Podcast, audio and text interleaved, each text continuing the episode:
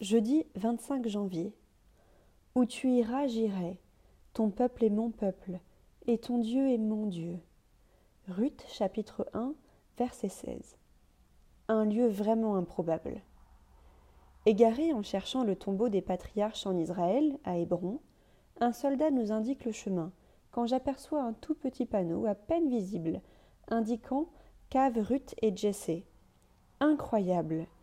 Nous sommes pressés de les découvrir car l'endroit est difficile d'accès, n'étant pas touristique, niché dans une toute petite impasse à peine visible.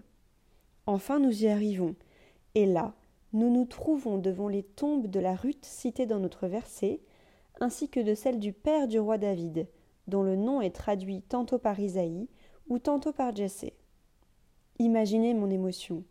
C'était très inattendu. Nous nous trouvions donc devant la tombe de Ruth, dont un livre biblique porte le nom. C'est exceptionnel. D'origine païenne, elle déclare à sa belle-mère endeuillée qu'elle est prête à la suivre partout, à quitter sa famille et ses croyances, et à adopter les siennes afin de ne pas la laisser seule. C'est ce que l'on appelle du respect, de l'amour, de la fidélité, du secours pour une femme meurtrie par la vie. Le Seigneur va bénir ces deux femmes.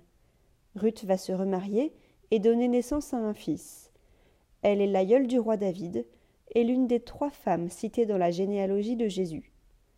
Le Seigneur ne vous demanderait-il pas aujourd'hui un tel changement radical? Bernard de Lépine.